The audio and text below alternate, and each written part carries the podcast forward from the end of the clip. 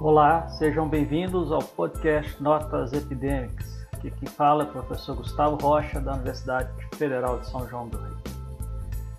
Esse é um canal direcionado para estudantes profissionais da área da saúde, onde a gente aborda as principais informações clínicas e epidemiológicas das principais doenças infecciosas e outros agravos de notificação de interesse em saúde pública de uma maneira clara, direta e objetiva.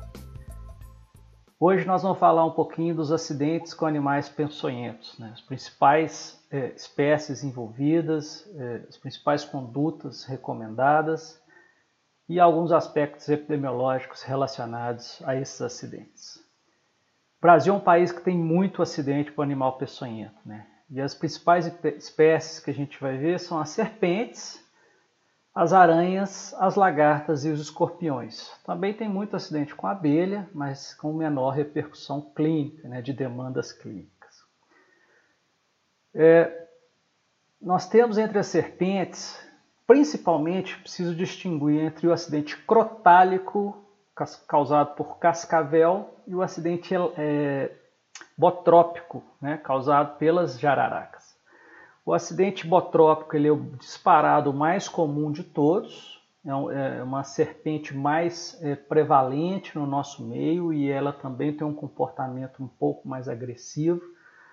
Por outro lado, o acidente crotálico pela cascavel é um acidente geralmente mais grave, causa doença mais grave com maior risco de complicações e óbito.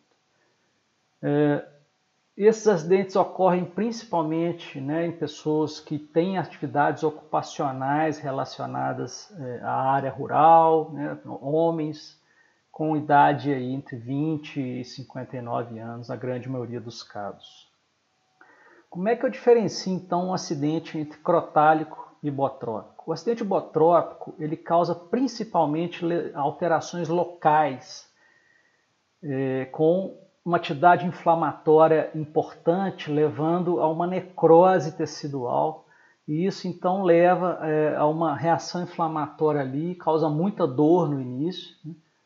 O membro fica inchado, pode aparecer bolhas e evoluir para uma necrose.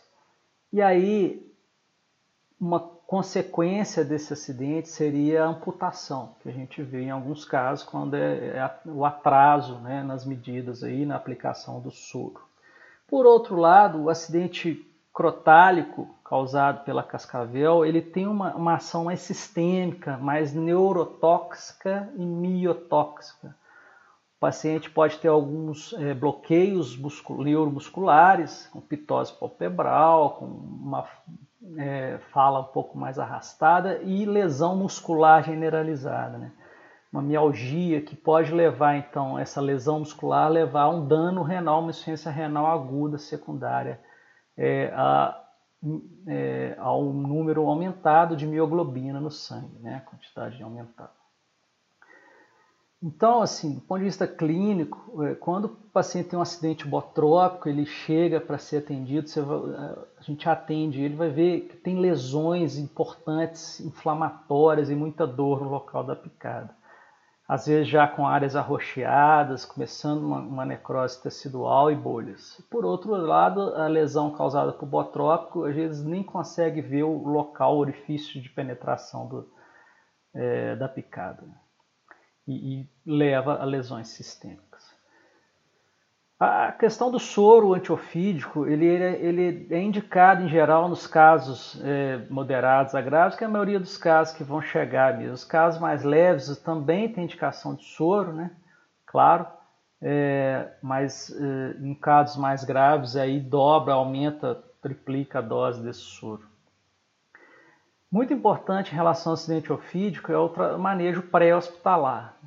Evitar fazer o garrote, fazer, evitar de fazer torniquete, remover qualquer estrutura que possa estar pressionando aí o local da picada, anéis, é, colares, às vezes pulseiras e tênis, meia, tudo isso tem que ser removido. A área tem que ser limpa com água e sabão, não aplicar nada diferente disso, não dar é, nada além de água, hidratar o paciente, tentar deixar o paciente calmo e rapidamente remover esse paciente para o hospital para fazer o tratamento e o soro né, indicado. Entre os acidentes com aranhas, o principal mais, é, que é mais comum também e causa às vezes lesões mais necróticas é o, a, o acidente com a aranha marrom, Loxoceles.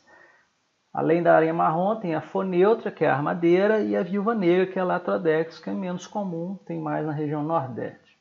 nordeste. A aranha marrom é uma aranha pequena, ela não constrói teia, ela tem aí um máximo aí uns 3 centímetros de envergadura. E ela pode, no local da picada, após alguns dias, levar lesões necróticas na região. E isso ter que ter uma abordagem cirúrgica, às vezes até com amputação.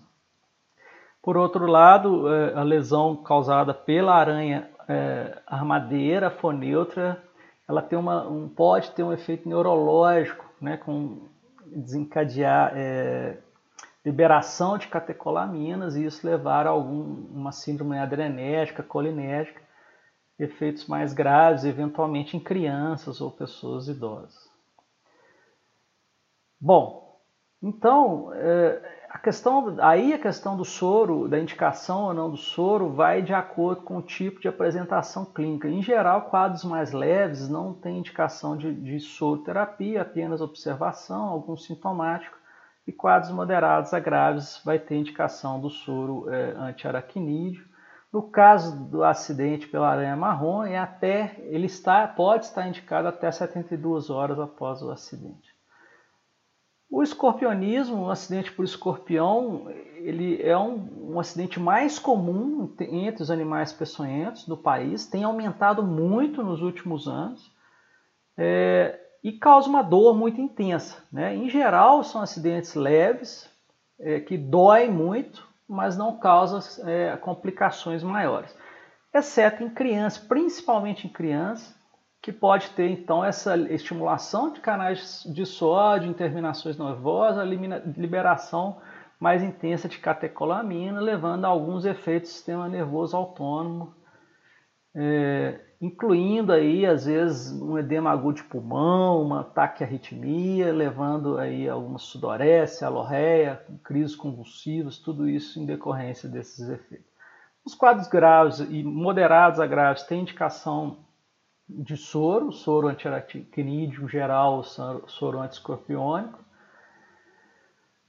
E finalmente as lagartas, e aí uma, um gênero importante, uma espécie importante é a lonome, a lonome oblíqua, ela tem aquelas cerdas parecendo um pinheiro. Né? É, são acidentes que podem levar a distúrbio de coagulação. É muito comum uma pessoa que, que tem acidente por essa lagarta desencadear, ter um distúrbio de coagulação e poder ter é, hemorragias, às vezes, mais expressivas. Né? Esse é o problema dessa, dessa, dessa lagarta, desse acidente. Em geral, essa, esse distúrbio de coagulação ele é revertido rapidamente, 24 horas após a administração do veneno. Da mesma forma, de forma semelhante, ele está em, o soro antilonômico para, essas, para a lagarta, né, para a lonômia, está indicado em acidentes moderados ou graves em que já há presença de distúrbio de coagulação e sangramento de pele ou mucosa.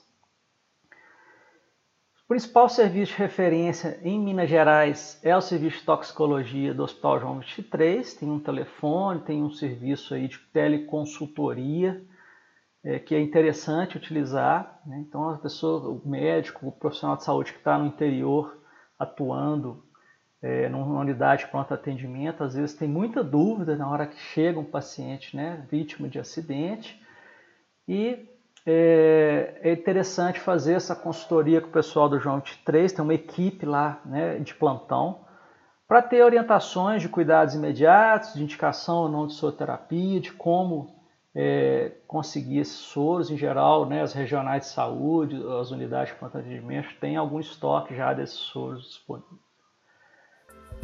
Então é isso que eu tinha para falar hoje. Vamos seguir na luta, se cuidem e até a próxima.